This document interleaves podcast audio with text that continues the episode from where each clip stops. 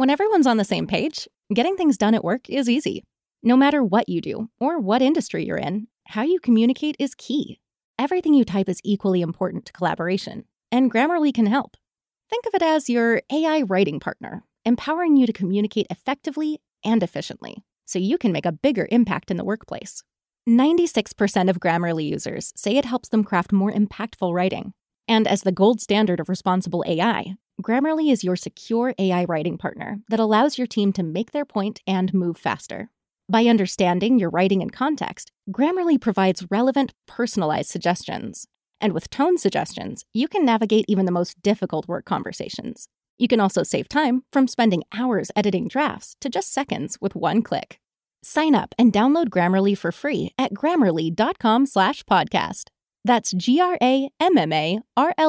dot com slash podcast. Easier said, done.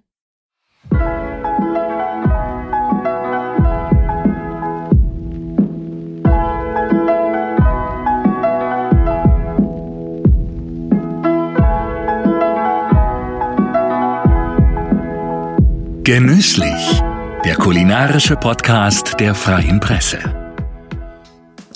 Hallo und herzlich willkommen zu einer neuen Folge von Genüsslich. Mein Name ist Jan-Dirk Franke und für diese Episode bin ich nach Meißen gefahren, ins Weingut Martin Schwarz. Mit Martin habe ich über einen ganz besonderen Rotwein gesprochen, den außer ihm in Sachsen niemand herstellt. Er hat mir auch erklärt, dass ein Riesling aus dem Elbtal von einem aus der Pfalz oder dem Rheingau unterscheidet und wieso sächsische Weine tendenziell mehr kosten als Weine aus anderen deutschen Anbaugebieten. Und ich habe von ihm erfahren, warum Winzer alte Reben besonders schätzen. Darüber, wie sein Riesling aus alten Reben schmeckt, haben wir natürlich auch geredet und bei der Gelegenheit auch gleich mal probiert. Ein weiteres Thema ist Orangewein, ein Wein aus weißen Traubensorten, der aufgrund seiner Machart bei einer Blindprobe auch schon mal als Rotwein durchgehen kann. Martin Schwarz erzählt im Podcast außerdem, wie er als Gymnasiast den Unterricht geschwänzt hat, um zusammen mit einem Freund im Park eine sehr teure Flasche Bordeaux-Wein zu trinken, einen Chateau Margaux. Es war der auslösende Moment, der ihn am Ende eine Winzerlaufbahn einschlagen ließ. Hallo Martin. Hallo Jan Dirk. Schön, dass ich heute hier sein kann, im Weingut Martin Schwarz in Meißen. Kommen wir später noch drauf. Ich wollte gleich mal mit der Tür ins Haus fallen. Du machst einen ganz besonderen Wein, den außer dir sonst in Sachsen keiner herstellt. Und auch in Deutschland gibt es nur sehr wenige Winzer, die sich damit beschäftigen. Vielleicht eine Handvoll. Du hast die Rotweinsorte Nebbiolo angebaut. Weinkenner werden jetzt mit der Zunge schnalzen, denn Nebbiolo, das ist eine Sorte, die im Piemont in Italien heimisch ist und aus der wird der berühmte Barolo gemacht. Der gilt so ein bisschen als der König der italienischen Weine. Barolos zählen auf jeden Fall zu den besten und gefragtesten Weinen der Welt. Und die Barolos der namhaften Erzeuger haben mitunter sogar vierstellige Preise. Erzähl mal, wie kamst du auf Nebbiolo und wie funktioniert das überhaupt hier im Elbtal? Ja, ganz genau. Du hast es eigentlich schon so ein bisschen verraten, denn Nebbiolo ist eben äh, der, für mich auf jeden Fall der König der, der Rotweine in Italien. Und äh, es gibt eben diesen ganz berühmten Barolo, auch Barbaresco und Roero gehören natürlich zu den äh, Top-Anbauregionen in Italien im Piemont in Norditalien und äh, sind ausschließlich aus dieser Rebsorte hergestellt. Und genau das ist eigentlich so das, was mich bewegt. Ich bin ein großer Fan von Barolo, Barbaresco und Co. Schon seit vielen, vielen Jahren, als ich mich überhaupt angefangen habe mit Wein äh, zu beschäftigen und mich der Wein begeisterte äh, und kenne mich auch recht gut dort aus mit den Weinen, inzwischen auch mit der Region, oft hingereist mich faszinieren diese Weine, diese Rebsorte vor allem. Ich kenne inzwischen sehr viele Weine aus der ganzen Welt, äh, Italien, Spanien, Frankreich, aber auch Übersee, natürlich Deutschland. Ähm, für mich ist der Nebbiolo eben äh, etwas ganz Besonderes, weil er vereint äh, einige Stärken der, finde ich, besten Rebsorten und damit auch der äh, besten Weine, Rotweine, die überhaupt hergestellt werden. Das betrifft sowohl die Tannine als auch die Fruchtigkeit, diese Säure, die Langlebigkeit und die Struktur, die diese Weine dann, dann eben zeigen. Ja, und das hat mich letztendlich veranlasst, äh, den Nebbiolo dann selber mal auszuprobieren und hier zu pflanzen. Ich hatte die Möglichkeit in Radebeul Ähm, da gibt es äh, wunder, wunderbare Weinberge in der Steillage, die mit Trockenmauern äh, äh versetzt sind und die die Wärme dort eben auch sehr, sehr gut speichern können. Und äh, als ich dann einen wunderschönen neuen Weinberg aufgerebt habe, ist mir die Idee gekommen, das auch mal mit dem Nebbiolo zu probieren. Das ist allerdings nur eine kleine Anzahl, eine geringe Anzahl an, an Stöcken, eine kleinere Fläche. Allerdings habe ich das beste Stück dann eben von dem Weinberg ausgesucht, um dort die, die Pflanzen äh, äh, zu etablieren und jetzt schon seit 2014 auch dort äh, die Weine also aus dem Nebbiolo kältere. Und das funktioniert? Der wird reif Das funktioniert. Der wird reif. Er, äh, wir lesen den immer als letzten, äh, oftmals erst im November bis Mitte November. Und ähm, wir haben sehr hohe Mostgewichte, in der, meist über 100 Grad. Äh, das Rekordmostgewicht war 106 Grad, als wir den mal gelesen hatten. Also allein vom Mostgewicht kann man natürlich nicht sagen, dass das Experiment jetzt gelungen ist. Das wird sich eben dann erst in den Weinen selber zeigen. Das, was wir bisher produziert und probiert haben, war ausgesprochen spannend, und äh, ich denke, das hat Zukunft. Also äh, wir haben hier nicht nur durch die Klimaverschiebung, äh, sondern eben auch durch ähm, eine entsprechende Auswahl der Lagen und äh, richtige Bewirtschaftung der Rebstöcke. Natürlich gehört da auch eine starke Ertragsreduzierung dazu und den, äh, der richtige Ausbau des, der Trauben dann zum Wein. Alles noch Neuland für uns. Äh, so ein bisschen im Experimentierstadium. Aber die äh, Ergebnisse sind wirklich absolut vielversprechend. Hat genug Kraft für einen richtigen äh, Nebbiolo-Rotwein. Ja, also ist vielleicht nicht mit einem Barolo Brunate oder Canubi zu vergleichen, also mit Einzellagen Baroli, die äh, natürlich äh, eine Wahnsinnsstruktur haben. Dort jenseits der Alpen sind natürlich andere Bedingungen klimatisch. Wir haben hier äh, eher filigranere Weine, die an, an die Burgunder äh, sich orientieren, so von der Struktur her. Interessanterweise aber mit einem wunderschönen Tanningerüst, was äh, wir hier mit dem Burgunder nicht in dem Maße erreichen können aber auch kombiniert eben mit der äh, einzigartigen Frucht, die eben der Nebbiolo bringt. Und diese Kombination finde ich ähm, unheimlich spannend. Mhm. Spielt hier der Klimawandel in die Hände? Hätte man vor 30 Jahren wahrscheinlich nicht anbauen können hier, oder? Also ich denke, das spielt uns auf jeden Fall in die Hände, denn äh, wir hatten in den letzten Jahren durchaus äh, sehr gute Jahrgänge, die wir dann auch sehr gut ausreifen lassen konnten. Mostgewichte eben über 100 Grad. Auch bei den Spätburgundern, beim Pinot Noir, hm, haben wir äh, Mostgewichte, die an die 100 Grad oder in einigen Jahren auch drüber gehen. Das äh, ist schon ganz klar ein Zeichen, dass äh, der Klimawandel dort auf jeden Fall Verursacher ist von ähm, diesen höheren Ausreifungen der Trauben. Aber die Mengen sind ja am Ende doch sehr begrenzt, oder? Das sind ja nicht viele Flaschen, die du am Ende dann jedes Jahr ja, von dem Nebbiolo natürlich, das ist begrenzt. Wir haben im Moment das begrenzt auf 100 Flaschen. Wir haben noch die, die Rebfläche ein Stück erweitert, so dass wir dann eben auch so um die, äh, in Zukunft so um die 300 Flaschen dann äh, produzieren können. Und es wird auch nie eine Riesenmenge werden, also es wird immer eine Rarität, eine Spezialität bleiben.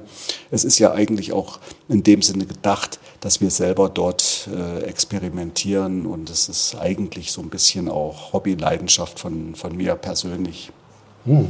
zu sehen. Dein Nebbiolo kostet ja nicht so viel wie in Barolo, meinetwegen von Giacomo Conterno, der zum Teil schon vierstelligen Preis hat. Ähm, was muss man bei dir auf den Tisch legen?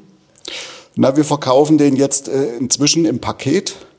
Das heißt also, das ist ein Sechserpaket, wo eine Flasche Nebbiolo dann äh, da drin ist und äh, fünf weitere von unseren Weinen, so dass man ähm, insgesamt auch über die äh, Palette, die wir produzieren, an äh, Pinot Noir, an Riesling, an Burgundern, ähm, da eben auch einen Überblick kriegt, weil die Nachfrage eben einfach so groß ist, die wir nicht abdecken können nach dem Nebbiolo, haben wir uns eben das überlegt und haben gesagt, also nur wer wirklich auch an unseren anderen Weinen interessiert ist, hat dieses Privileg, dann eben eine Flasche mhm. äh, kaufen zu können. Mhm. Und kalkulieren die mit eben, um die 60 Euro etwa. Und was erwartet dann einen für einen Wein im Glas, wenn du es mal so beschreiben kannst? Aromatisch? Ähm, was? Also man braucht erstmal ein bisschen Luft, also mhm. sollte den in die Karaffe dekantieren, äh, damit er eben auch die, diese typische Fruchtigkeit entwickelt und dann äh, entwickelt er eben diese feinduftige äh, Aromatik des Bouquet, was eben äh, wirklich eine, eine schöne, würzige äh, Fruchtigkeit äh, bringt. Der ist außerdem im Holzfass ja ausgebaut. Und ähm, im Geschmack im Mund äh, verbindet er eben diese Aromatik mit den traubeneigenen Tanninen aus der Schale. Wir machen klassische Maischegärung und im Anschluss dann eben die Reifung im Holzfass, so dass man also einen komplex würzigen Wein mit langem Abgang, langem Finish dann eben hat. Mhm. Mal abgesehen vom Nebbiolo, bei dir hat der Rotwein insgesamt einen recht hohen Stellenwert. Ähm, mehr als ein Viertel deiner Rebberge sind, glaube ich, mit Rotweinsorten bepflanzt. Das ist jetzt Spätburgunder vor allem, ne? Spätburgunder Pinot Noir. Mhm. Wir unterscheiden auch ähm, Spätburgunder und Pinot Noir, weil ich mit den Pflanzungen der neuen äh, Rebberge, wie beispielsweise dem Friedstein, dort ganz gezielt auch Pinot Noir angepflanzt haben. Streng genommen ist es ein Synonym, also Pinot Noir und Spätburgunder bezeichnen die gleiche Rebsorte, mhm. aber man differenziert, man unterscheidet. Pinot Noir ist französischen Ursprungs, Spätburgunder dann deutschen Ursprungs. Mhm. Und das ist ja auch geschmacklich dann ein Unterschied, ob ich jetzt äh, einen Spätburgunder mache oder einen Pinot Noir, oder? Wie ja, ähm, deswegen äh, unterscheiden wir das auch ganz bewusst. Das ist so gewollt und macht auch Sinn.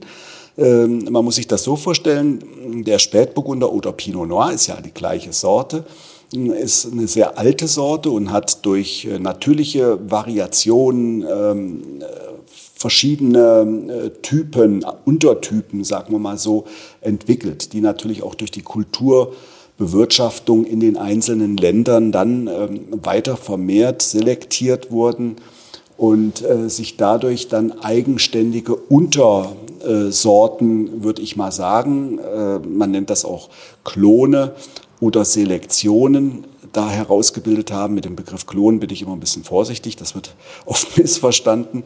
Äh, Im Prinzip ist es nur die äh, Beschreibung ähm, der Herkunft der Mutterpflanze.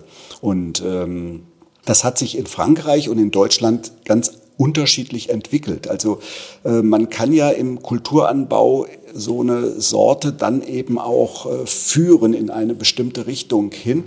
In Deutschland hat man so mehr auf die anbautechnischen Vorzüge geeignet, ähm, hoher Ertrag äh, und auch eine gewisse Abhärtung gegen, gegen Pilzkrankheiten, lockere Struktur und so weiter. Eine kräftige Farbe sollte er auch haben. Danach ist selektiert worden. In Frankreich hat man aber vor allem den Geschmack, die Aromatik berücksichtigt, also die Sensorik des Weines, der daraus entstanden ist und da nach diesen Kriterien selektiert. Und so ist eben da das Züchtungsziel oder das Selektionsziel in dem Sinne halt ähm, sind da sehr unterschiedlich gelaufen und daraus haben sich dann eben diese unterschiedlichen Unterarten, Untersorten dann, dann eben ausgeprägt. Das heißt, ich kriege dann auch einen komplett anderen Wein. Also der französische, die französischen äh, Klone oder Selektionen vom Spätburgund, also Pinot Noir in dem Falle, ähm, die sind Anbautechnisch hm, vielleicht ein bisschen schwieriger, haben höhere Ansprüche. Man braucht sehr, sehr gut belüftete Lagen, äh, die sehr gut besonnt sind. Hier in unseren Regionen sind das vorwiegend die Steillagen. Man muss sehr viel hm, Arbeit in den Kulturanbau reinstecken, um die ähm, Frucht zum, zur Reife, zur Vollreife und eben auch äh, zu bringen und eben auch gesund ernten zu können. Bei den deutschen äh, Klonen ist das etwas einfacher, weil ja das Züchtungsziel dorthin ging in die Richtung Abhärtung.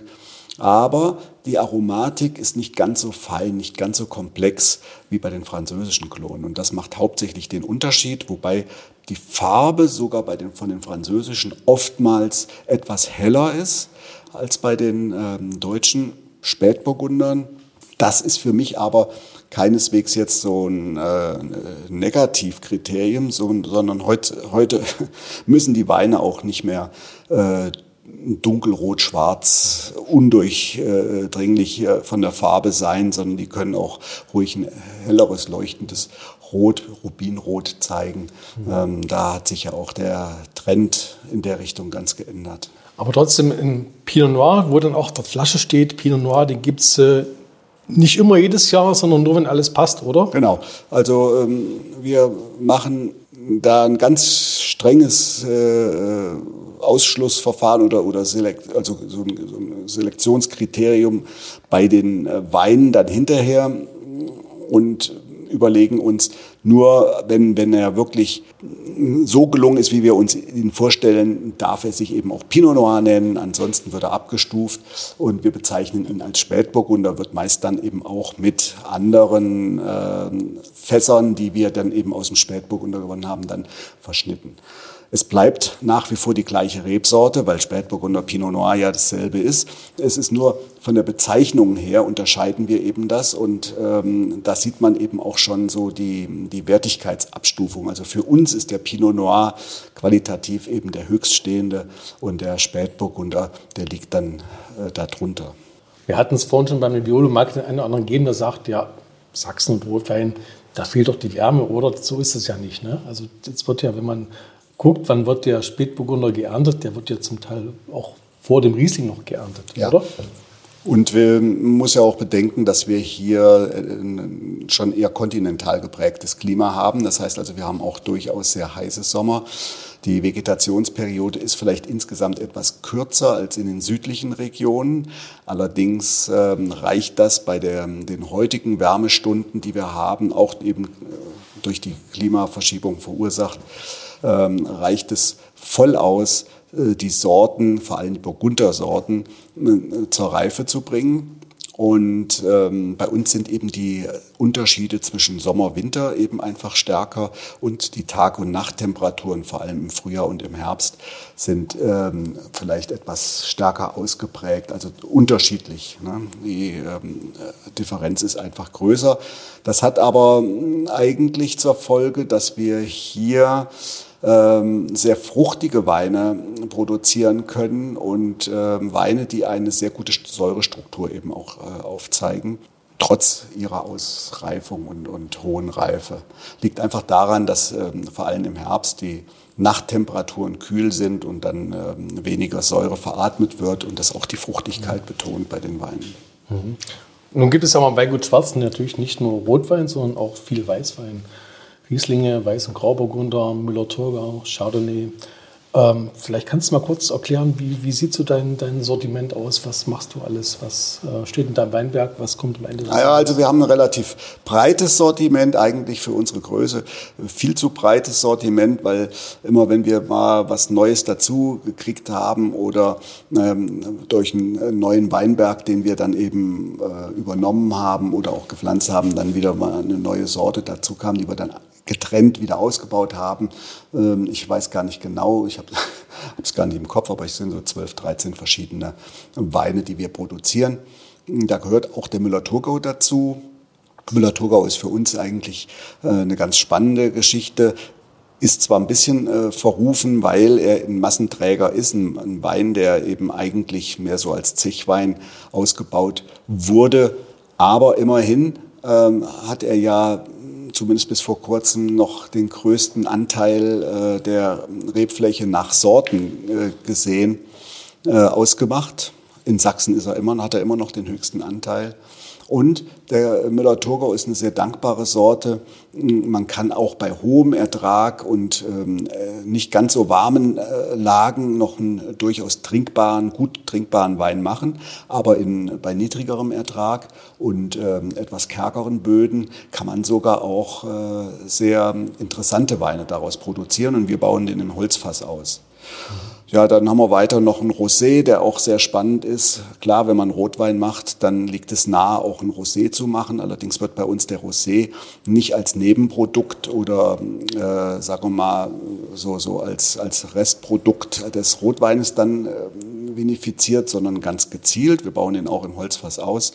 Äh, das ist ein sehr schöner Sommerwein, der auch insgesamt ein bisschen kräftiger ist als vielleicht die Rosés, die man äh, sonst so kennt. Das ist äh, beabsichtigt, um eben einfach da auch äh, dem Rosé eine gewisse Eigenständigkeit zu geben und vom, vom Weißwein abzuheben. Eine Cuvée machen wir, eine Einstiegs-Cuvée aus mehreren verschiedenen Sorten. Ähm, die soll eben einfach ähm, gut äh, trinkig, einen guten Trinkfluss haben, unkompliziert sein, aber trotzdem natürlich einen äh, hohen Trinkanspruch haben. Wir äh, lesen die Trauben alle mit der Hand und selektieren die auch bei den einfacheren Weinen. Das äh, birgt dann schon mal eine, für, eine, für eine hohe Qualität, weil wir da die ähm, unreifen und die, die äh, faulen Trauben eben auch konsequent rauslesen und wir nur hochwertiges Lesegut verarbeiten, was dann sehr schonend hier bei uns verarbeitet wird. Dann sind allerdings die Burgundersorten, da gehört der Weiß- und Grauburgunder, den wir auch als Cuvée machen, dazu. Ebenso wie der Chardonnay, den ich jetzt auch mal zur Burgunderfamilie mit ähm, zuzähle die wir dann auch im Holzfass ausbauen. Also orientieren uns ein bisschen an Burgund. Vorbild ist Meursault und ähm, ähnlich ist die Vinifizierung dann auch im Holzfass. Dazu gesellt sich dann äh, ein Blanc de Noir vom Spätburgunder, der eben, also im Prinzip ist das ein weiß gekelterter Spätburgunder, der dann wieder Chardonnay im Holzfass ausgebaut wird und äh, eben auch zu den hochwertigen Weißweinen dann zählt. Mhm. Und dann kommen eben die Rotweine, ähm, eine Rotwein-Cuvée, Rot von Schwarz ist eine Cuvée, wo auch Regent mitverarbeitet wird, aber auch Spätburgunder und Blaufränkisch. Ähm, dann haben wir die Spätburgunder als eben, wie wir das vorhin schon beschrieben hatten, als äh, Spätburgunder ausgebaut und den Pinot Noir eben als König dann der Rotweine den, den Abschluss bildet. Mhm. Was würdest du einem Einsteiger empfehlen, der deine Weine nicht kennt? Mit was sollte man dann anfangen? Äh, naja, äh, nicht zu vergessen natürlich die Rieslinge. Die haben wir jetzt ein bisschen übersprungen, haben auch einen sehr hohen Stellenwert, weil die Rieslinge natürlich sehr anspruchsvolle Weine sind. Wir haben zwei Einzellagen, den Kapitelberg und den Friedstein, die wir auch als einzelne Weine ausbauen, als Lagenweine und diese Lagen sind durch den Beitritt auch jetzt zum VDP, sind die jetzt als große Lagen eingestuft und wir hoffen, dass wir jetzt ab jetzt auch dann regelmäßig große Gewächse aus diesen Einzellagen mit dem Riesling produzieren werden. Kommen wir da noch ähm, drauf. Da geht aber vorweg noch der Riesling Roter Granit, nennen wir ihn. Das ist eine Lagen-Cuvée aus diesen beiden Lagen ähm, wo wir eine Vorlese machen, um dann nochmal die restlich verbliebenen Trauben in den Einzellagen dann als große Gewächse auszubauen. Ja, gibt es eigentlich sowas wie eine Sachsenwein-DNA? Also was unterscheidet meinetwegen Rieslinge aus dem Elbtal von denen aus der Pfalz oder von der Mosel? Also wir haben hier ganz andere Böden. Das ist schon mal, denke ich, sehr wichtig für eine Sorte wie Riesling die nun den Lagencharakter eben auch sehr gut widerspiegelt. Ähnlich sehe ich es auch beim äh, Chardonnay. Also ich sehe den Chardonnay und den Riesling äh, so auf qualitativ auf einer Höhe an der Spitze der, der Weißweine. Und äh, für mich ist es so, ich habe schon von jeher immer eine, eine Leidenschaft für die Burgunderweine. Natürlich auch für den Riesling, das ist für Deutschland ja natürlich die äh, Weißweinsorte, die Königin schlechthin. Aber für mich gehört der Chardonnay eben genauso dazu. Das ist so die, die andere Seite, das ist so ähm, das Pendant, aber auf einer ganz anderen Art, weil der Chardonnay äh, für mich ein ganz anderer Typus von, von Wein äh, ist. Der Chardonnay wird auch im kleinen Holzfass ausgebaut, spielt natürlich auch dann ähm, das Barrikfass, eben auch das neue Holz eine Rolle. Ähm, der Riesling, der wird eher traditionell ausgebaut, entweder im Edelstahl oder im äh, Tonneau beziehungsweise. Ähm, Tonneau ist ein größeres Fass. Das ist mit ein größeres Holzfass, was aber schon öfter belegt ist, was eben keine Barrikaromen dann mehr abgibt. Wie viele Liter gehen da rein? Barrik sind 225 und das Tonneau? Bis 300 hat... und der, das Tonneau fängt dann bei 500 an, gibt es dann auch 600 Liter Größen. Mhm. Wir haben jetzt äh, in, das hängt mit unserer Struktur des Weingutes und den, den kleineren Mengen, die wir haben, äh, zusammen, dass wir ähm, vorwiegend 300 und 500 Liter Fässer haben. Aber wichtig ist, dass äh, wenn wir vom Tonneau reden, dann, dann sind das eben auch gebrauchte äh, Fässer. Das Holz ist also schon mehrmals belegt gewesen und der Einfluss des neuen Holzes ist dann nicht so prägend. Und ähm, ja, um nochmal auf die ähm, Top-Weine äh, zurückzukommen, natürlich der Riesling äh, spiegelt den Lagencharakter ebenso wie der Chardonnay wieder. Wir haben hier die Granitböden. Die meisten äh, Top-Riesling-Lagen haben entweder Schiefer oder äh, wachsen auf Kalkböden. Mm, und da haben wir, finde ich, jetzt ein schönes, äh, sagen wir mal, eine dritte Variante mit unseren Granitböden. Verwitterungsböden hier in den Steillagen, äh, die eben auch äh, ganz eigenständige Weine wieder ähm, produzieren. Und die sich da neben die anderen aus den anderen Anbaugebieten auch äh, wirklich gut äh, zeigen und auch, äh, finde ich, in den Toplagen, aus, die, wenn sie aus den Toplagen kommen und gut gemacht sind, durchaus auf gleichem Niveau daneben stellen können, allerdings mit einem ganz anderen eigenständigen Charakter. Mhm. Der äußert sich wie? Also wir haben äh, in der Regel äh, eine nicht so sehr stark ausgeprägte Säure, wie ähm, das beispielsweise bei Weinen aus dem Rheingau oder auch ähm, aus, aufgewachsen auf den Kalkböden oder auch Schieferböden ist. Ähm, die ist etwas ähm, stärker vielleicht abgebaut, die Säure. Das liegt einfach daran, dass wir eben durch das etwas kontinentale Klima hier tagsüber dann auch sehr heiße Temperaturen haben, aber die ähm, in den Steillagen die Granitsteine und die Trockenmauern sich äh, gut erwärmen und in dem Falle auch nachts dann ähm, gut noch Wärme abgeben und die Temperaturen dort gut halten. Ähm, dadurch ist die Säure etwas äh, abgemildert und die äh, Weine haben eine sehr ausgeprägte äh, Fruchtigkeit, äh, können eine sehr schöne, reife, komplexe Frucht dann entwickeln. Wenn man aber mal guckt, generell ist das Preisniveau ja in Sachsen etwas höher als in der Pfalz oder in Hessen. Ne? Also äh, es hat ja auch einen Grund. Woran liegt das? Das liegt vor allem daran, dass wir hier A, ein neues Anbaugebiet sind und ähm, natürlich mit gewissen Schwierigkeiten hier starten mussten, auch in natürlich Investitionen, Wiederherstellung der Weinberge. Äh, es musste Technik angeschafft werden. Kurz gesagt, es muss erstmal investiert werden. Und äh, das lässt sich wirtschaftlich natürlich nur tragen, wenn man ein gewisses Preisniveau eben dann auch, auch hat, um dann eben das wieder alles refinanzieren zu können. Die, uns fehlt hier diese lange Tradition über viele Generationen, wie das eben in den traditionellen Weinanbaugebieten tatsächlich noch so ist. Allerdings wird auch dort eine Veränderung ganz klar stattfinden. Ähm, denn viele kleine Weingüter, die eben ja, über Generationen aufgebaut wurden, haben teilweise noch Preise, die ähm, das Überleben des Weingutes kaum, kaum absichern. Die leben teilweise von der Substanz und das wird in der Zukunft sich von daher zwangsweise auch ändern.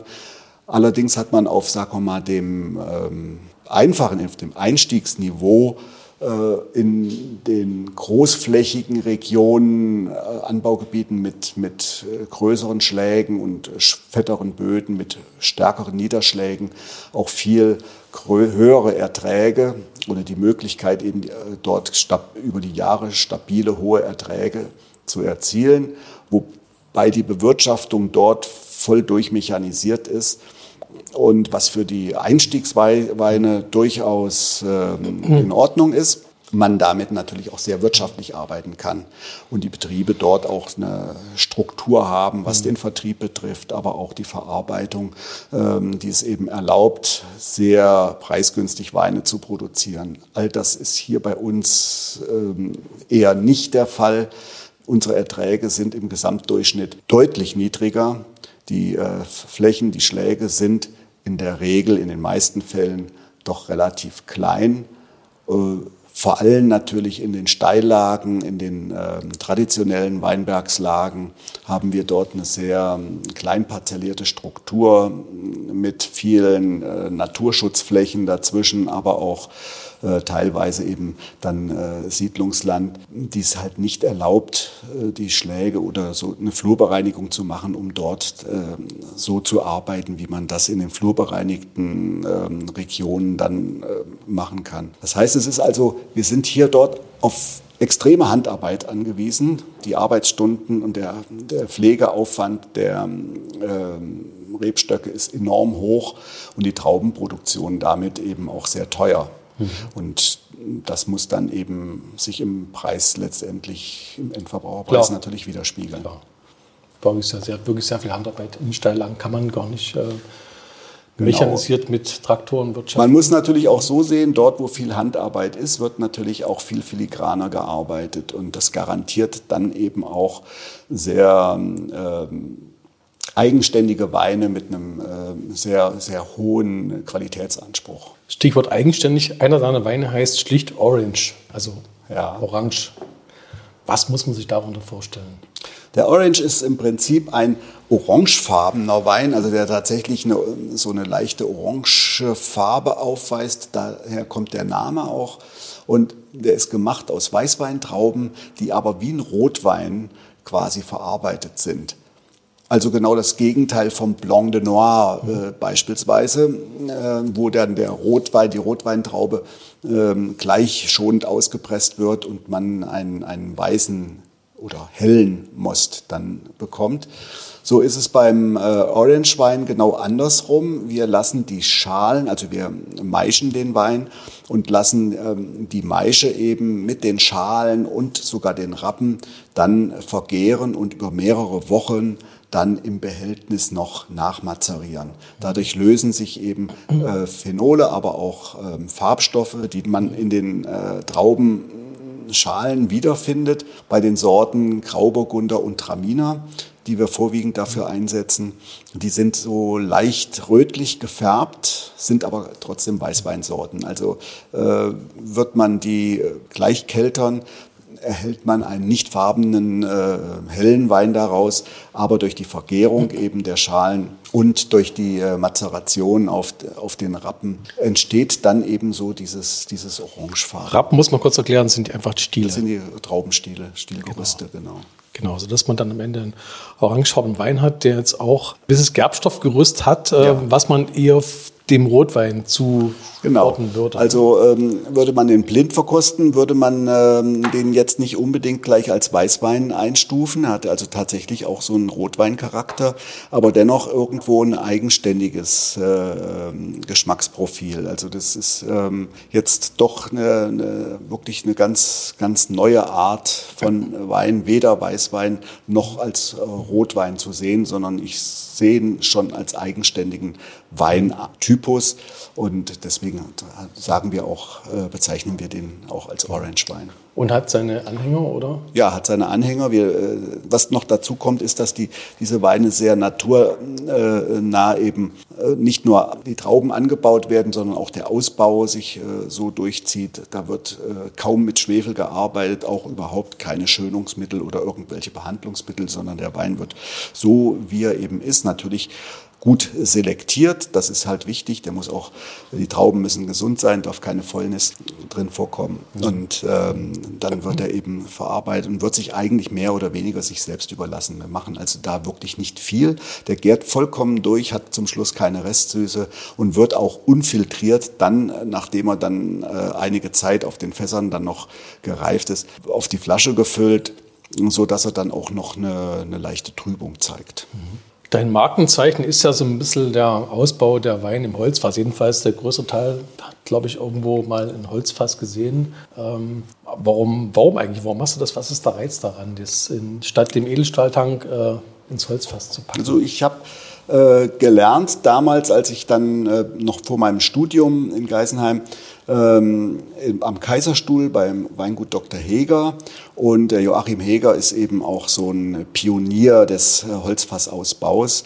Äh, gut da unten in äh, Südbaden ist auch die Nähe zu Frankreich dann ähm, irgendwo auch ein Grund, sicherlich oder eine Erklärung, warum ähm, gerade dort unten so ein bisschen die, die Wiege des äh, Ausbaus in kleinen Holzfässern dann auch stattgefunden hat, die sich dann auch inzwischen in Deutschland so verbreitet hat, dass es ja schon fast zum Standard geworden ist. Aber damals, das war noch Ende der 80er, Anfang der 90er Jahre, äh, war der Joachim eben auch ein absoluter Pionier. Ich habe dort gelernt und mir hat das so viel Spaß gemacht und ich habe diese, diese Verbindung mit, dem Hol mit den Holzfässern und dem Weinausbau, das, das ging so in Fleisch und Blut über. Für mich äh, war das kaum anders zu denken, vor allem Rotwein mhm. nicht im Holzfass auszubauen, sondern im, im Stahltank. Was sicherlich heute auch wieder so ein bisschen ein anderer Trend ist. Aber diese Kombination macht durchaus Sinn, sogar bei äh, einigen Weißweinen, vor allem eben bei den Burgundern wie dem Chardonnay ist es bei mir auch nicht wegzudenken, denn äh, die Weine, die profitieren äh, derart davon äh, und, und entwickeln erst durch diese Kombination, dem Ausbau im Holzfass, ihren wirklich äh, eigenen Charakter. Mhm. Was macht das mit den Weinen?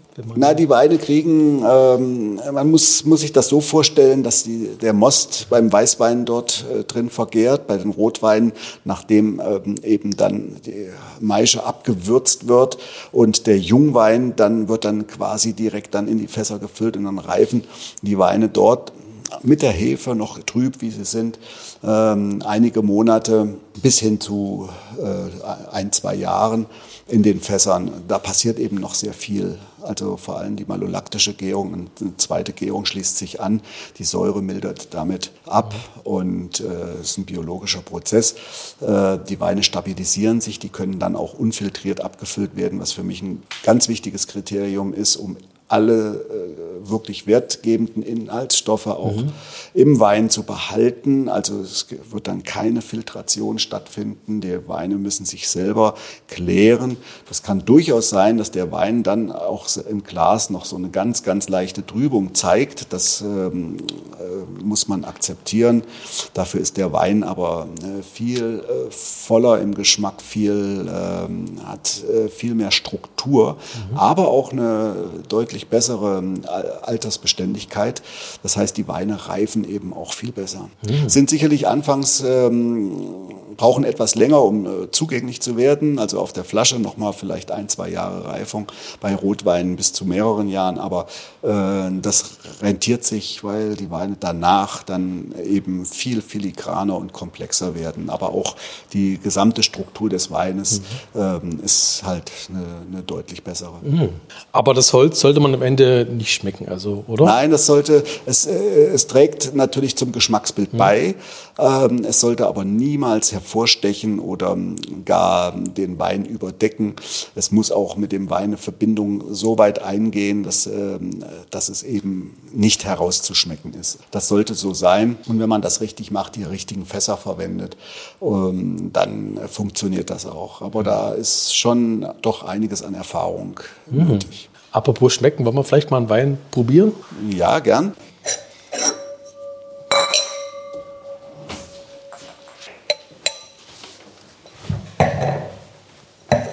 So, also ich hätte hier den Riesling Kapitelberg mhm. 2019. Ähm, das ist also eine Einzellage in Meißen, Meißner Kapitelberg. Das ist eine Toplage, Steillage, eben auch vom Granitverwitterungsboden. Und die Reben, äh, die stehen jetzt schon etwa 35 Jahre dort auf dem Weinberg. Das heißt, die sind schon alte Reben. Ne? Wir sagen alte Reben mhm. dazu, genau. Äh, die Qualität steigt ja mit dem Alter der Reben. Das liegt einfach daran, dass die Wurzeln natürlich tiefer in den Boden gehen, sich dann dort bis in die Tiefe dann ausbreiten und die Versorgung des Rebstockes und der Trauben dann natürlich eine gewisse Stabilität bekommt und die eben mit dem Nötigsten versorgt werden können. So kann sich also deren dann äh, die, die Traube optimal entwickeln. Mhm. Ähm, dieser Wein ist dann im Holzfass, also wir machen natürlich hier auch wieder selektive Handlese. Das ist eben dann auch der zweite Durchgang, nachdem eine Vorlese stattgefunden hat, die dann in den roten Granit geht, den ähm, etwas günstigeren Einstiegswein äh, vom Riesling. Und äh, wir lassen dann die, die besten Trauben hängen um die nochmal nachreifen mhm. zu lassen, die dann eben später äh, etwa so, in dem Falle waren es etwa zwei Wochen später, dann nochmals gelesen werden. Das ist dann schon Oktober, ne? Ja, ja, das ist, das ist äh, Mitte, manchmal auch Ende Oktober.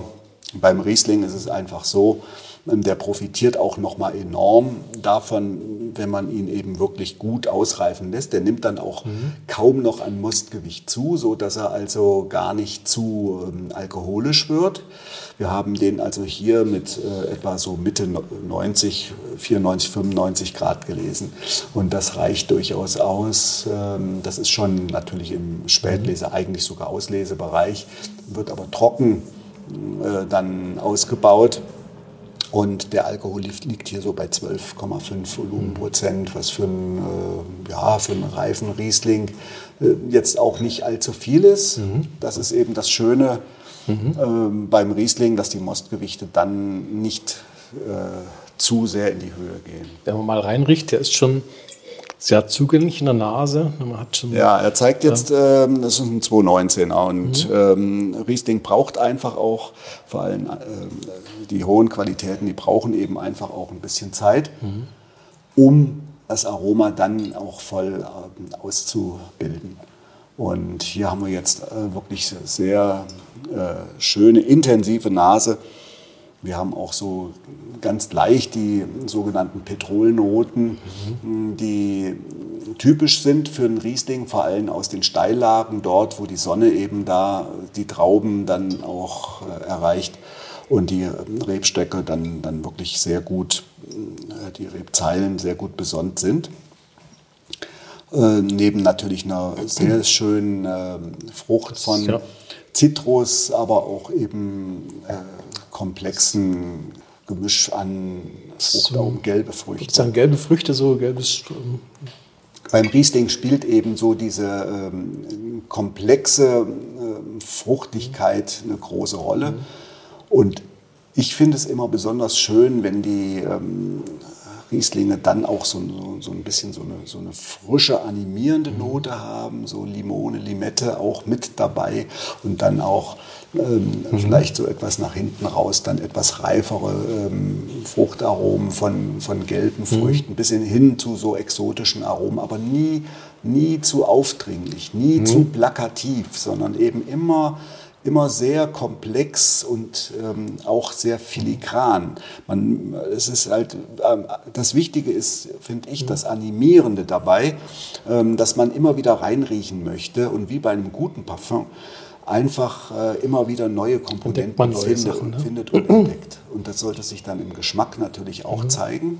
Also hier sticht nichts vor, es sind ja gelbe Früchte, man kann vielleicht ein bisschen Weinbergspfirsich rausriechen. Ja, sicher leichten Zitrus-Touch. Hm. Aber vielleicht auch. Ähm, und eine tolle Frische auch, ne? so ja. animierende Frische mhm. dabei. Ja, könnte jetzt fast sogar ein bisschen kühler sein, aber mhm. ich mag das auch, wenn er gar nicht gar zu kalt ist. Es stört auch gar nicht. Also mhm. ähm, manchmal hat man ja Weißweine, wenn die ein bisschen wärmer sind, dann, dann mhm. kann man die gar nicht mehr trinken. Aber hier ist es gar nicht. Der ist so äh, auch im Mund auch so, so geschmeidig, fast ein bisschen cremig. Cremig, ja, und der bleibt vor allen Dingen halt lange nach. Genau, und äh, wir haben jetzt also die, mhm. die, Geschmackskomponenten setzen sich jetzt vor. Dem ersten Moment hat man so diese Frische, diese Zitrus und dann mhm. aber sehr schnell eben kommen diese gelben Reifenfrüchte, mhm, die genau. sehr, sehr lange im Mund ja. bleiben, nach hinten einen langen Nachhall geben. Und äh, diese Schmelzigkeit, ohne dass das Ganze zu sehr in die Breite geht. Ne? Er bleibt doch sehr fokussiert, aber mhm. Äh, er geht sehr schön, schlank, aber fokussiert nach hinten raus. Und man behält eben einen sehr angenehmen äh, Nachgeschmack von Frucht, ohne irgendwelche störenden Komponenten dabei. Und aber vielleicht auf den Lippen bleibt so ein Hauch, ganz winziger Hauch Salzigkeit, finde ja, ich. Ja, ne? das, das, ist so, wir, wir sagen dann immer die Mineralität. Mhm. Ähm, das ist so ein bisschen umstrittener äh, Begriff in der Weinsprache, aber äh, in der Tat ist es so, dieses leicht salzige, natürlich spielen da auch äh, Mineralstoffe aber auch viele andere Inhaltsstoffe eine, eine Rolle, die äh, diesen Charakter eben erzeugen. Und das ist eben auch dieses ganz leicht salzige, ähm, ist auch, finde ich, sehr animierend. Auf jeden Fall. Und es ist wirklich was, ein Wein, der, der bleibt im Mund. Also man nimmt einen Schluck und ähm, man hat das Gefühl, da ist, da ist echt was, auch nach dem Runterschlucken, da ist noch der Wein noch da. Das, das finde ich sehr schön. Ja, das aber auch, ähm, denke ich mal, liegt, hängt an der Lage. Wie wichtig ist eigentlich so der Weinberg? Äh, da, da kommen letztendlich dann auch die Unterschiede her, oder? Der Weinberg ist eigentlich, kann man sagen, der alles Entscheidende. Mhm. Äh, wobei man muss den Weinberg eben als ähm, komplexes Konstrukt sehen. Also äh, der Weinberg allein ist jetzt nicht nur ein, ein Hügel mit Erde und Steinen, sondern äh, es stehen eben auch die Reben da drauf. Dann spielt nämlich das Alter der Rebe, aber auch die ähm, Auswahl der, der Rebsorten spielt eben auch eine große Rolle. Ähm, dass man die richtigen Klone, jetzt kommt wieder das böse Wort, ähm, auch mhm. ausgewählt werden. Die richtige Sorte natürlich äh, als erstes, dann, dann eben diese Untersorten, eben die sogenannten Klone, ähm, spielt eine große Rolle das Alter der Reben und äh, letztendlich natürlich auch die äh, Bewirtschaftung dann, äh, die natürlich entscheidend ist für das, was hinterher dann dabei rauskommt ein gut äh, gepflegter, bewirtschafteter Weinberg, der ähm, auf natürliche Weise äh, bewirtschaftet wird, also mit Begrünung, mit ähm, äh, einer, einer, Vielfalt, mit einer, mit einer hohen ähm, Biodiversität. Der bringt ähm, natürlich dann auch äh, feinere, komplexere Weine als jetzt ein Weinberg, der jetzt nur braun gehalten wird oder wie das vielleicht in dem früher auch gern gemacht wird, der komplett abgespritzt wird, wo mit Herbiziden gearbeitet wird. Wir arbeiten naturnah und äh, inzwischen auch ohne Herbizide, müssen eben aber auch gut natürlich damit klarkommen. Das ist nicht ganz einfach, das ist viel Arbeitsaufwand, weil natürlich dann die Unkräuter auch irgendwann mal äh, abgemäht werden müssen. Aber wir haben eben eine äh, große Vielfalt an, an Pflanzen und damit aber auch an Tieren, an Kleintieren, an Nützlingen, mhm. die eben auch sehr, sehr wichtig sind. Letztendlich, um das Gleichgewicht auch äh, zu bewahren im Weinberg. Aber die Pflege der Laubwand, der Trauben, äh, der Reben ist natürlich auch ein großer Aufwand und äh, ist entscheidend, um eben die Trauben letztendlich auch gesund dann zur Vollreife zu bringen. Mhm. Wenn man jetzt deine Riesling nimmt, den Riesling Kapitelberg und du machst noch einen aus dem Riesling Friedstein, der ist in Radebeul, Kapitelberg in Meißen, die schmecken schon unterschiedlich. Ja, sicher. Das sind auch unterschiedliche Lagen, muss man sagen. Ähm, wir haben den Kapitelberg, der ist in einem Seitental, der ist etwas geschützter, da ist Wald drumherum. Ähm, auch eine schöne Steillage. Die alten Reben haben äh, eine äh, Neigung vielleicht von 30 bis 40 Prozent. Ähm, und dann anschließend geht es nochmal in ein steiles Stück über, das wir, was wir neu gepflanzt haben, was später dann auch mal dann, äh, dazu kommen äh, soll, dann aber erst, wenn, das, äh, wenn die Reben soweit reif sind, sagen wir mal so, das Alter erreicht haben, diese Qualitäten zu bringen. Da haben wir dann von 50 bis 60 Prozent, also schon wirklich äh, außerordentlich steil. Ähm, wir haben dort längs gezeilt und ähm, eine relativ enge äh, Zeilung, also auch eine hohe Pflanzdichte. Äh, Im Friedstein, das ist in Radebeul, ähm, gehört zur Einzellage Radebeuler Johannesberg, wobei der Friedstein selber nochmals ein äh, Einzelstück in der Einzellage darstellt, ein historischer Weinberg, der bis 1904 bewirtschaftet wurde und danach dann brach äh, gelegen ist. Wir haben den vorgefunden als, ja, man kann sagen, Stückchen Wald mit noch ein paar Resten von äh, Mauern und einer Treppe, die da mal äh, durchlief. Ein sehr steiles Stück. Oben thront das Berghaus äh, Neufriedstein, äh, was äh, irgendwann Mitte 1700 äh, gebaut wurde. Und dort, damals wurde der Weinberg angelegt erstmals. Und wir haben den jetzt wieder äh, neu angepflanzt, meloriert, die Trockenmauern wieder neu aufgesetzt. Das ist ein Hektar etwa, haben den aber querterrassiert, also äh, im Gegensatz zum Kapitelberg liegen, laufen die Zeilen quer, der ist mhm. nach Süden ausgerichtet und wir haben dann immer Böschungen, die quasi die äh, Zeilen dann versetzen in der Höhe. Mhm. Es ist so, dass ähm, wirklich den ganzen Tag von morgens bis dann abends die Sonne, wenn die Sonne untergeht, die Rebzeilen belichtet sind und besonnt sind. Das, und macht, das macht auf jeden Fall mal schon auch einen Unterschied aus. Natürlich auch der Boden selber ist äh, zwar auch Granit, Granit- und Syenit-Verwitterungsboden. Äh, Dort allerdings ähm, hat er eine andere Struktur, der ist steiniger. Der hat viel mehr auch große Steine mit drinne und dann eben noch mehr Trockenmauern, äh, die eben die Wärme dann auch speichern. Mhm. Ja, wenn du mal deine eigenen Weine hernst, welcher ist eigentlich dein Lieblingswein? Was machst du dir am liebsten auf?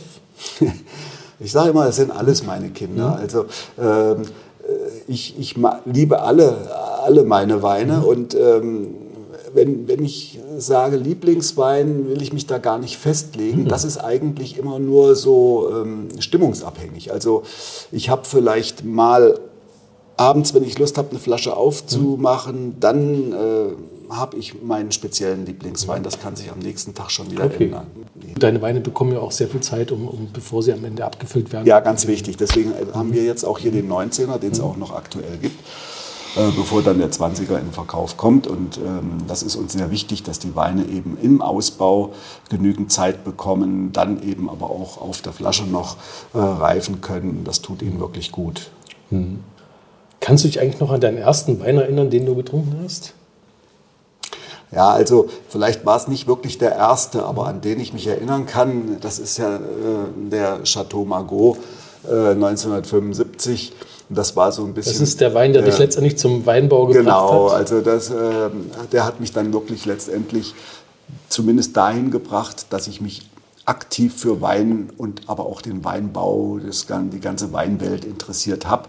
Ich habe daraufhin dann Bücher gelesen und das ganze Thema war für mich dann mhm. so, so präsent, das hat mich nicht mehr locker gelassen. Vielleicht kannst du mal kurz erzählen, wie kam das zustande mit dem Chateau Margaux? Ist äh, heute ein Wein, der glaube ich auch sehr, sehr teuer geworden ist. War damals aber auch schon teuer, oder? Ja, also damals war es für uns zumindest so teuer, heute vielleicht fast lächerlich, aber für uns so teuer oder für mich ich sage uns, weil ich mit meinem Freund damals, das war noch zu Schulzeiten, gegen Ende der Schulzeit, ähm, äh, haben wir dann auch ab und zu mal den Unterricht geschwänzt und sind dann lieber in den Park gegangen ähm, und äh, mit Baguette, Käse und Wein äh, dann äh, dort und der Frisbee-Scheibe anders vergnügt.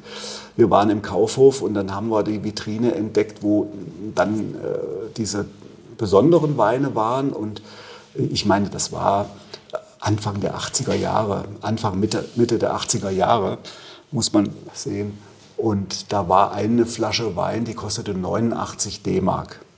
Und das war, also das hat mich irgendwie beschäftigt. 89 D-Mark, ich habe immer gekrübelt und überlegt, Mensch, wie schmeckt denn der wohl? Die Weine, die wir sonst gekauft haben, die haben vielleicht so 5, 6 Euro gekostet. In Ausnahmefällen, aber eigentlich zu der Zeit kaum äh, 10 Euro D-Mark damals. Äh, ne? D-Mark, mhm. genau, äh, für, für eine Flasche Wein dann, dann ausgegeben. Aber 89 D-Mark, das fand ich jetzt doch schon äh, doch ungeheuerlich. Und dann haben wir dann zusammengelegt und äh, den Wein dann gekauft und natürlich mit Weingläsern mhm. und ordentlich. Äh, aber draußen im Park dann und der war so gut. Dann der hatte was, äh, was ich von den anderen Weinen nicht kannte. Mhm. Der war also, natürlich war er, war er auch sehr gut, wahrscheinlich aber noch auch zu jung. Und ähm, ich hatte natürlich nicht diese ähm, ja, Schulung, äh, diesen Wein richtig, sagen wir mal, beurteilen zu können. Aber darum ging es nicht. Ich habe gemerkt, das war was völlig anderes. Und da hat es äh, bei mir ein bisschen gerattert und ich habe dann überlegt, hm, das, dem muss ich ein bisschen mehr noch auf die Spur gehen. Was, was ist das Geheimnis, was dahinter steckt? Und dann habe ich mich ein bisschen belesen. Also bei meinem Vater im Regal habe ich dann so ein Weinlexikon äh, gefunden und da habe ich den tatsächlich wiedergefunden. was jetzt auch nicht ganz so schwer war im Nachhinein, ist mir natürlich klar geworden, was wir da getrunken haben. Und heute zahlt man äh, 500 Euro für eine Flasche aufwärts, natürlich je nach Jahrgang.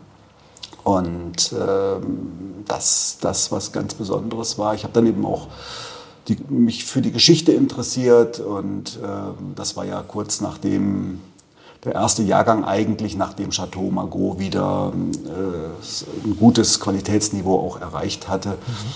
Mhm. Äh, ja, das, das fand ich also faszinierend. Ich bin daraufhin auch sehr viel dann in Weinregionen gereist, habe mir die Weingüter angeguckt und habe mich letztendlich ja auch dann entschieden, das zu meinem Beruf zu machen und Weinbau studiert. Aber du hast ja auch mal ein anderes Studium angefangen. Muss man auch sagen, du stammt, bist in Kassel aufgewachsen und genau. ähm, hast erst mal was studiert? Ja, nach der Schule mhm. musste ich erst mal überlegen. Ich habe dann, da hatte ich ein bisschen Zeit, weil ich erst mal Zivildienst gemacht habe.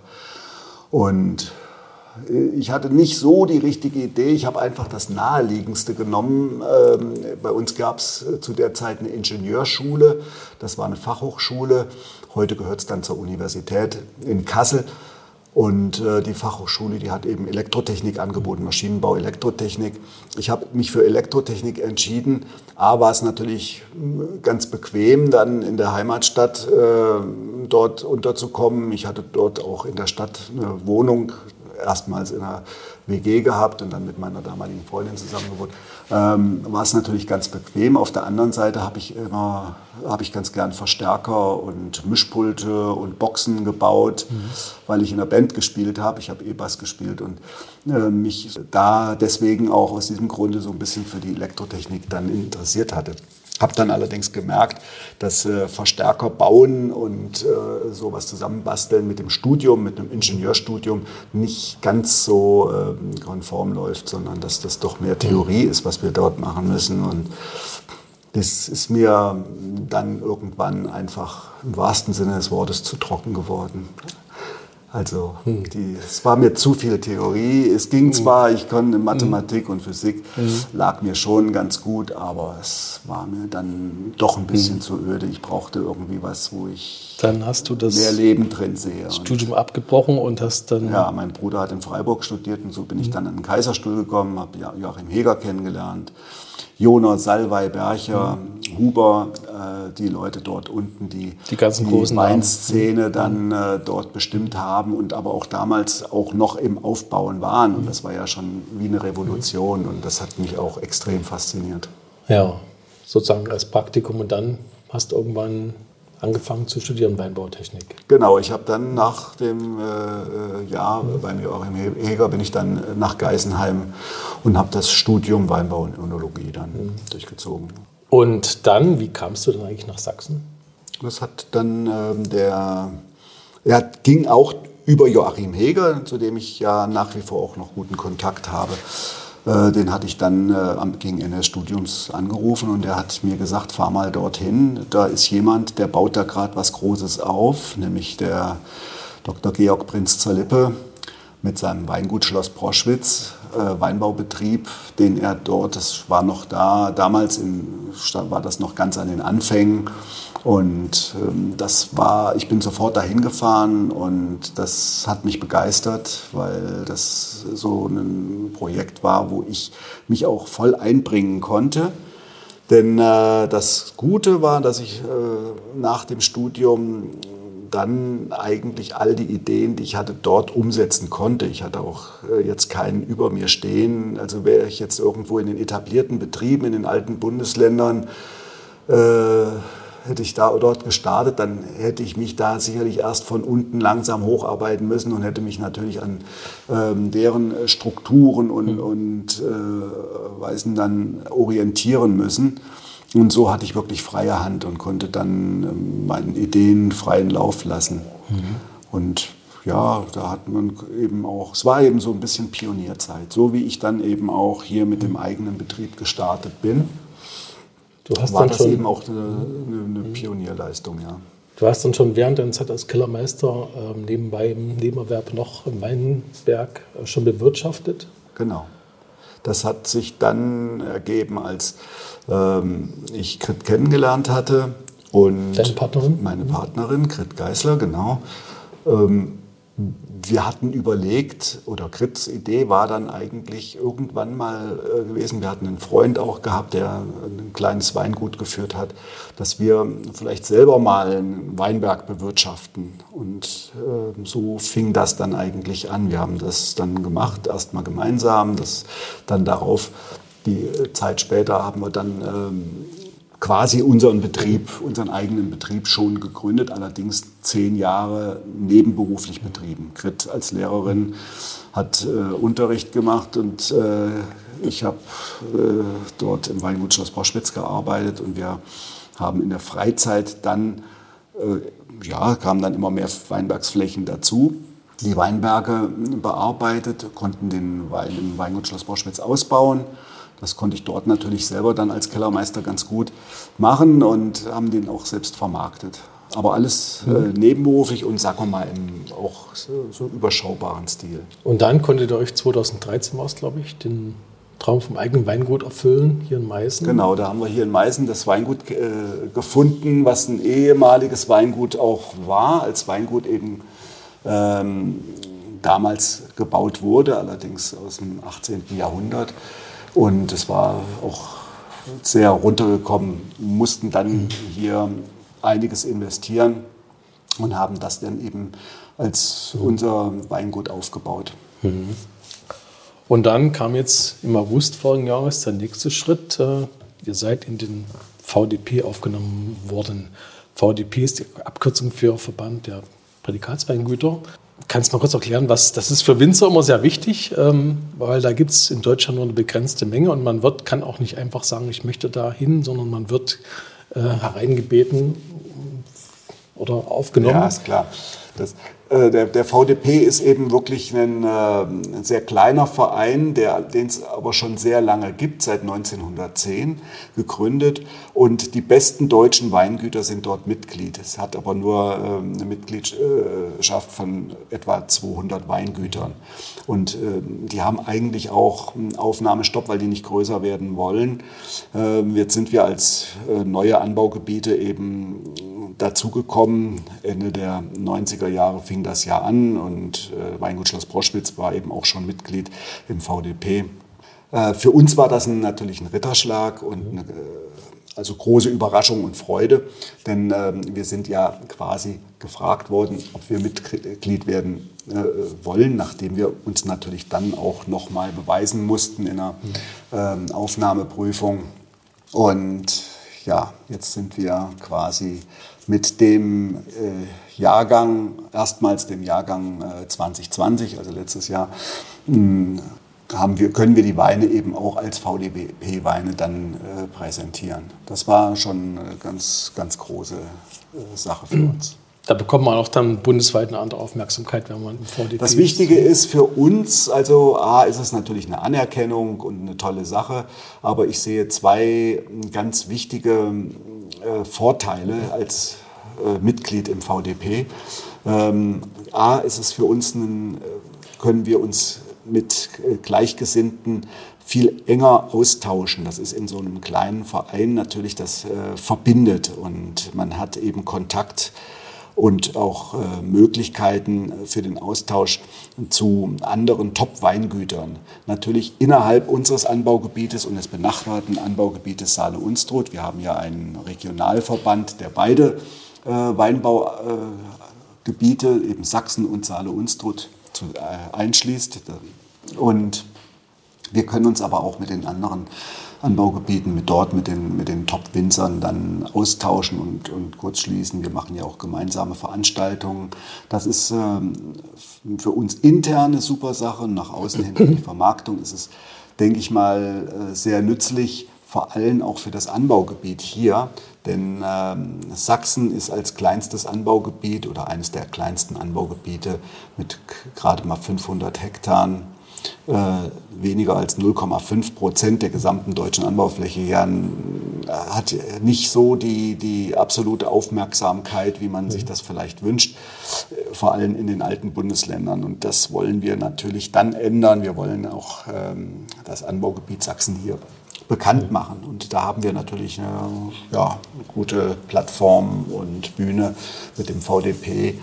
Mhm. Äh, die meisten Veranstaltungen, ob jetzt Prowein in Düsseldorf, die Mainzer Weinbörse oder sonstige äh, Veranstaltungen, finden ja dann äh, an, Orten statt, wo dann auch die mhm. Weininteressierten hinpilgern. Mhm. Muss man sagen, in Sachsen gibt es äh, neben euch ist noch das Weingut Schloss Proschwitz und äh, der Zimmerling. Klaus Zimmerling in mhm. Pilnitz, äh, Mitglied genau. im VDP. Ja.